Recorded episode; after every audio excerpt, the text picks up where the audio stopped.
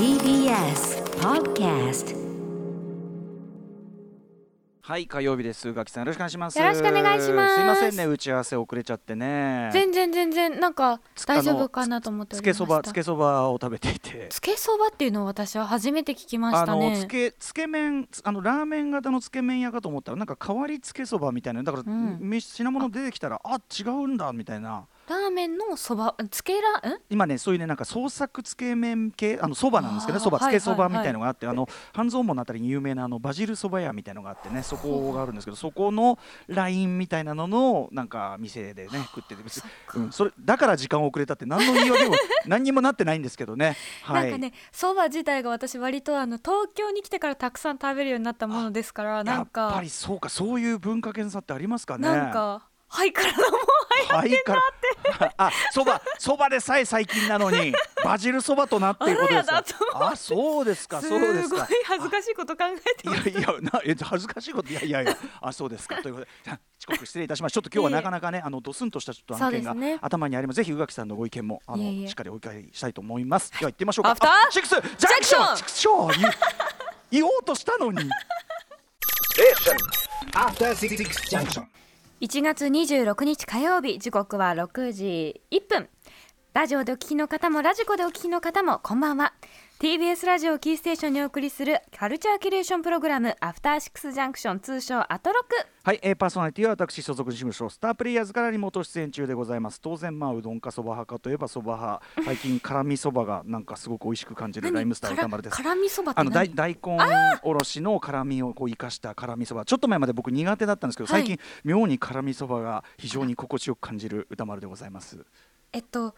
この前長野にロケで行った時に、うん。辛味大根そばをうん。食べましてすごく美味しかったです。辛味大根は紫色でございました。宇垣美里です。そんなああどうも宇垣さん。あ そんなそんな粋なものをお召しになって、はい美味しかったです。あそうですか。なんかねちょっと僕この辛味そばみたいなちょっとねちょっと前まで苦手意識ぐらいあったんですけどあそうなんですか。はい、いわゆる大嫌い大嫌い大好きと言いましょうかね。ついに。あれ？っていうね。なんかこうやっぱそのこれ苦手だなと思ってるぐらいの引っかかりがあるっていうのはいずれ好きになる可能性があるんでしょうねこれはね。ナスだ。あれ？あナス宇垣さんにおいては。昔なんかめちょめちょしてるし色が不思議でちょっと好きじゃなかった確かに紫ってことはねえだろうってことだよね。うん。大人になったら大好きになっちゃいましたね。美味しいですよね。そばもうん。ナスも、えー辛味大根も美味しいというね。そんな話だけできてればいいんですが えーとちょっとなかなか厄介なと言いましょうか。まあ当番組も、はい。うーんまあ何パーセント20%ぐらいはちょっと関係があるような、発端にということでございますかね、えー、とニュース、まあ、ツイッターっていうかね初のあの事件でもあるので SNS などご覧になっている方はご存知かもしれませんが、えー、とネットニュースなどにもなっております。こんなね、えーとまあ、映画秘宝というね、まあ、私も長年愛読しておりますし、えーそこでの執筆陣およびね、えー編集長岩田和明さん番組に何度来ても来ていただいて、はい。お世話になっているわけなんですがちょっとその、えー編集長岩田和明氏がですねちょっとやらかしました、えーうん。ちょっと擁護できない感じの、えーとですね、映画秘宝編集長による恫喝 DM に事件というのがありまして、えー月間映画表、ね、双葉社から出ております、これが、えー、と編集長、岩田さんが、これちょっと全部読むの、あれだな、要はツイッターに、えーとですね、この番組に、えー、と以前ご出演いただいた、えーと1月1の月ですね。あはい。はい、5日ですね、えっと、ウェブやって編集長と岡本敦さんをお招きしてですね、まあ、これあの要するに映画秘宝の、えー韓国映画、えっと、特集韓国映画究極ガイドという別冊が出ると。でそれに宇垣さんが、はい。まあ、非常に長いロングインタビューね非常に素晴らマしい記事ブリーについてまぶまぶ語りました、えーマドンソクです。えっとマドンソクについて内容を語る、えっ、とね結構すごいページ割かれてましたね。そこのえっ、とまあお話をされているというのと、はい。私も2ページにわたってシークレットサンシャインという作品に、えー関して寄稿しているということで、まあそれも絡みもあって、あと僕は岡本敦さん、えっ、と、うん。本当に映画お詳しい方で、はいあのいいつかね番組をお迎えしてお話を伺いたいと思ってますそのタイミングもあって、えーお話を伺ったんですが、まあこちらの番組に関してえっ、とまあほん普段はこの番組聞いていただいているえっ、とまあツイッターの、えーユーザーでもある方が、はえーつぶやいたこと、まあ要するに秘宝に関してちょっとあまりイメージがないと。でこれにちょっと後ほど言いますけどこれ僕はまあい全然それはああなるほどっていうかそれは分かるなというかね。でまあ日々僕も含めてまあ秘宝界隈というほど一体化はしてませんけど、まあ、どう見られるかについてはちょっと日々それはもちろん気を引き締めて、えっとよくしていかなきゃなと思っているとあるいえまあ分かるなというまああんまりいいイメージがないよみたいな、まあまあツイッターでねそういうご感想を書くのはもちろんいいじゃないですか。まあでね、今まであの女性をお呼びすることが多かったですから、韓国のはいはい。文学であり、西森映画であり、ねはい。うん。なのでそのイメージがあったのかなとも思います。はい、でまあでもとにかくツイッター一個人のツイッターのね、えーまあ、考えをどのような考えをおはい。持ちになるのももちろん自由なことです。はい。まあ、それに対して、えっと、岩田さん、まあ、映画表、ね、に対してまあ非常に誇りと愛を持ってということではあるにせよですね、えっとまあ、DM ダイレクトメールね、うん。えー多くて、まあ、非常にちょっとその内容もいかがなものかな内容だったというかね。ね。あの一見こう下に出るようでいてこれはもうちょっと脅しじゃ一種の脅しあれは脅迫です。うんっていうような感じがあってまずそれが非常に問題だということで、まあ、そのツイッターあの受け取った、ね、あのそのリスナーであるユーザーである方が、えーそれを、まあなんていうか、まあ、いわゆる晒したというかねその、えーこんなひどいのが来たっつってこれは当然問題視して、ね、当然その内容だったわけですけど、うん。えーでそれに対して、えっと、謝罪を、えっと、出す前にってことなのかな？公式の謝罪が出る前にまた、えっと、岩田さんがその方が、えっと、電話をそのスタバ社間にな、えーはい。編集部に抗議を入れた電話のなぜか連絡先がその岩田さんに渡って岩田さんが直接またその方に電話をかけてというようなどんな怖い思いをされたでしょう？ちょっとその本当にちょっとね先方からすればそれは置かないよっていうかそれはダメでしょっていうね。名前と連絡先をその加害者の人が知ってるっていううんうん。状況はありえないと思います。全くもってですね、はい、内容も本当さることながらそういうことも含めてですね、あのーまあまあ、アウトアウト中のアウトを重ねてしまったわけですね、岩田さんね。で、まあ、それに関して映画秘宝編集部からまあお詫びと、まあ、非常にそのあの非常にありえないことであるという、えーまあ、そのなんていうかな声明みたいなのも出てますし、あと、まあ、秘宝に書かれているさまざまなライターの方から当然まっとうな、えー、と非難のね怒りの声であるとかっていうのが上がっているという流れであってこれまずちょっと問題はその岩田さん個人がそのまあ、特に SNS あ間違うねあとその電話も使って編集部側という、えー出版をする側という、まあ、言っちゃえばメディアを持っている側権力を持っている側であり、うん。なおかつ、まあまあ、あるいはそういうところで男性女性というのもあるのかもしれない圧力というのがあの我々が意識してなくてもねだというところで、まあ、なんていうの被害者の方をぎょ本当により恐怖させるような、ね、流れを作ってしまったしまず最初のね、DM も本当に中身からしてちょっと本当にっていう感じでしたまあ男性にも女性にも送っていたのかどうかは私は分かりませんが、はい。幾度か私はああいう形のもう死んでしまうかもしれないあなたのせいでっていうようなものを何回か受けたことがあるんですけれどもいやもうすごい怖いですよ、うん殺してやるよりは私は怖いと思います、ね。なぜなら止められないから。うん。でその人の命なんてうん。なんて言うんだろう。責任取れないから、ででももう僕が死んでしまうとか私が死んでしまうっておっしゃる方は死なないんだけど、でもうん。その人もうん。今回も同じように死なないとは限らないから、うんこっちは下手に出るしかなくって、あれは孫うことなき脅迫です。そうですよね。怖さとね、そうん。なんなら罪の意識も背負えぐらいのねなんかこう感じはね何も擁護できないというかん擁護、できない。ほんでかつそのようなものが来た時に受け止める必要もないというか、うんうん。とても怖いことなので誰かと共有すべきだと思いますうんうんうんこんなものが来たっていうのは証拠に、まあ、するはい。ということもあって、はい、あれっていうことは非常にまあ考えうる行動だったと思います。なのであの一番最初の被害者の方があの責められるようなことはあってはならないと思いますしうん。あの本当に被害者だと思います、うん。あのせっかく聞いてくださったのにこんな怖い目に遭ってしまって本当に申し訳ないなってすごく思います。一応番組リスナーでねずっと聞いていただいたからこそのその発端のねあれでもあったわけですからね、そのいろんな方がそのいろんなもちろんその映画秘宝に対する思いとかトロコに対する思いとかいろんな思いを持ってそのなんかこういろんな意見があるのは分かりますけど、少なくともやっぱりその一番最初の DM を受けた方は責めてはいけないと思います。いや全くもってです。本当に、あのー本当にその通りだと思います。なのでね。そうね、うん。それは本当そうです。あとまあなんていうのかな。せっかくね聞いていただいてた方に対して、こうなっちゃったのは本当にあーまあ僕らがねそのえっと5日の1月5日の内容そのものに問題があったわけではないと思うけどあの番組全体のまあ構成とかも、まあ、例えば出演者のそのチョイスであるとかね比率であるとかっていうのも、うんとイメージ悪いその映画秘宝周りっていうことからイメージされる悪さよりはその良くなるべく努力していろいろまあやってる、そして映画秘宝そのものも、えー、と紙面の作り方であるとか、えっとまあ、書き手の方のチョイスであるかとかっていうのも、あの以前のその、まあ、いわゆるホモソーシャルな、ね、男同士がキャッキャ、まあ、男同士キャッキャそのものというよりやっぱりそこばかりが幅を利かせていた。でそれと反転してその女子供が的な視点が、えーまかり取っていたみたいな、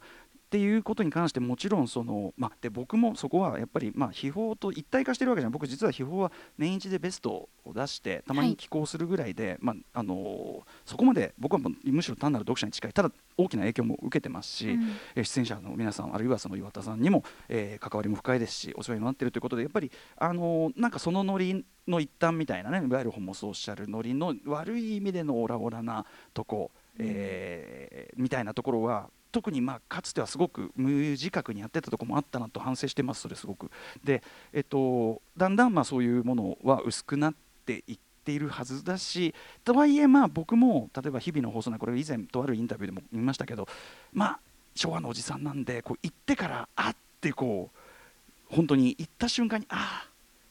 ない。俺そない。れは私もありますよ。いやいやでもね、うん、あのもちろんそれはそれぞれがね、うん。あの己に問うべきことではあるんだけど、だから誰に言われるよりも先に自分自身があって思う瞬間はあって自分が自分にお恥じているというか、んん。で,、まあ、でもそれ恥じられるうちはいいというかそのまあつもう絶対にこんなことはしないようにしよう。本当に悪いことあの本当にひどいこと言ってれば当然あの訂正してお詫びしますし。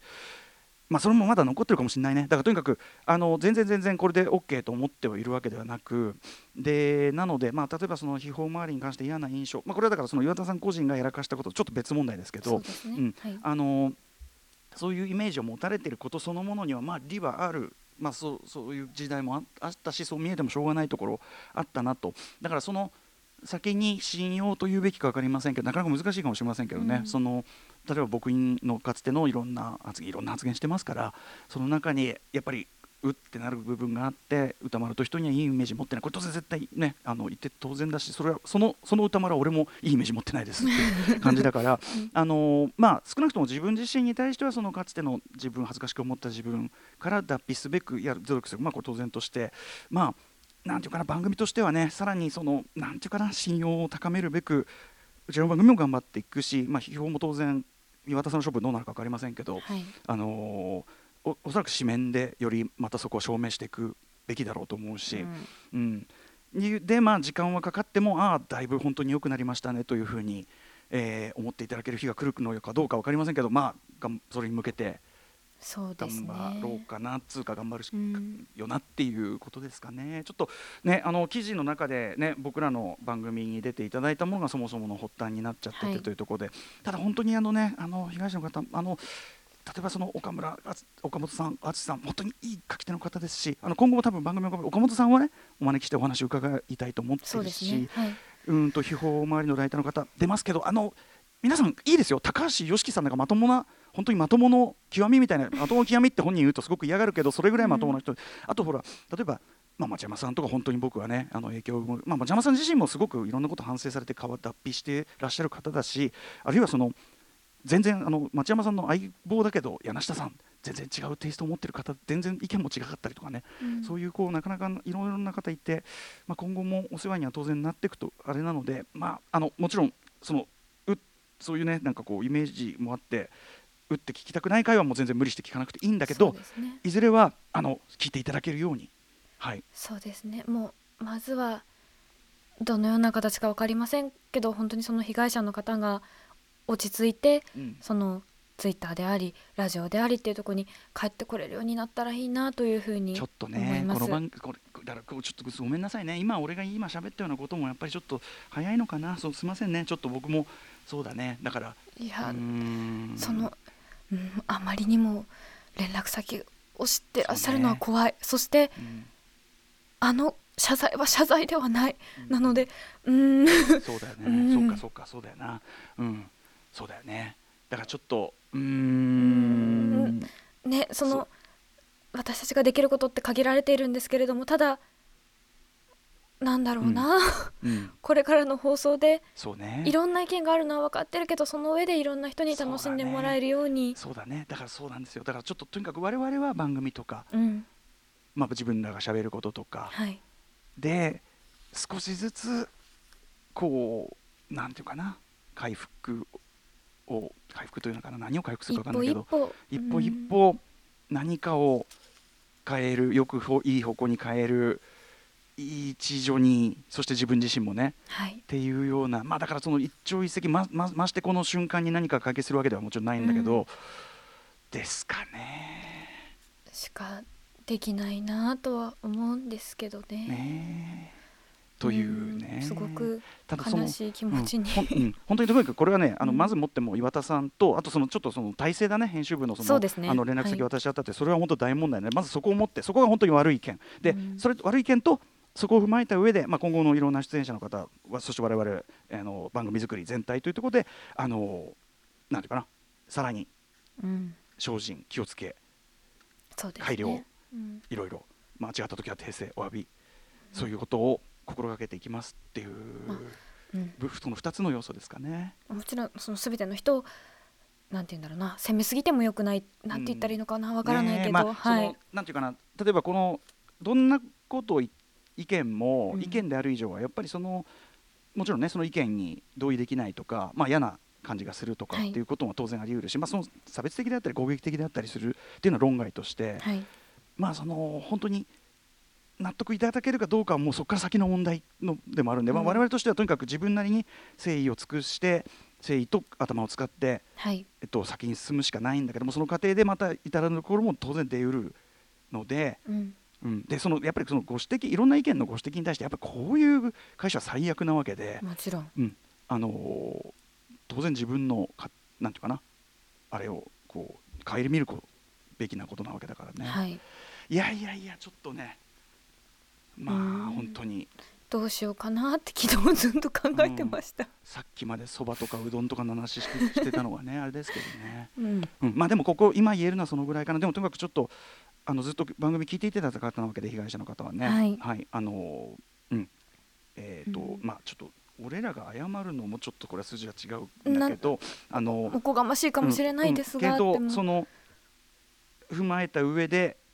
聞きやすいそして聞いて楽しいっはい。ていう番組を傷つけない。心がけていくので、あの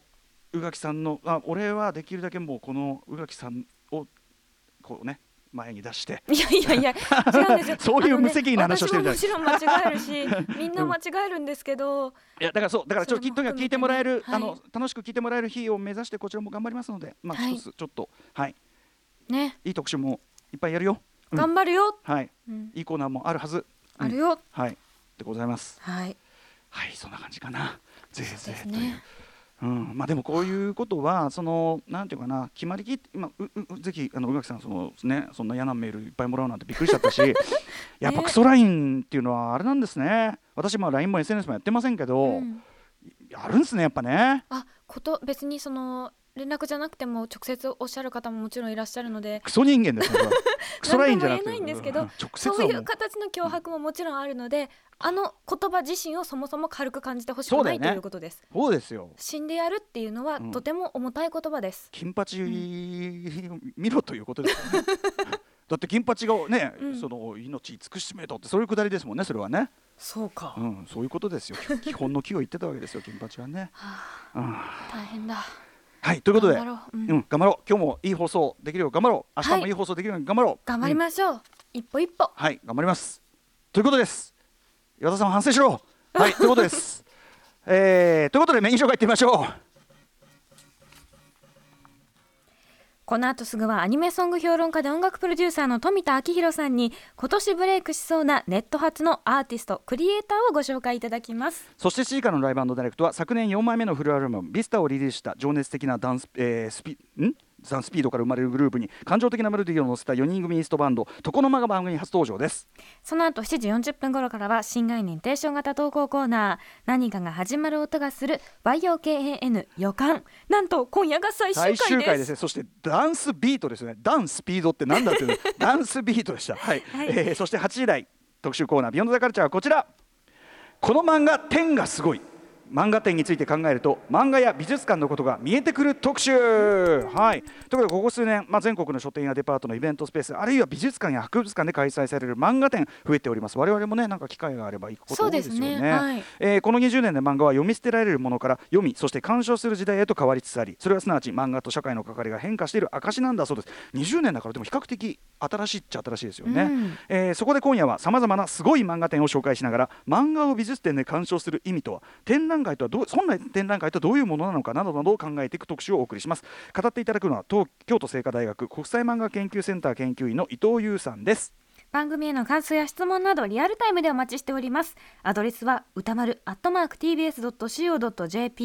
歌丸 @tbs.co.jp まで読まれた方全員に番組ステッカーを差し上げます。それではアフターシックスジャンクション行ってみよう。After Six Junction.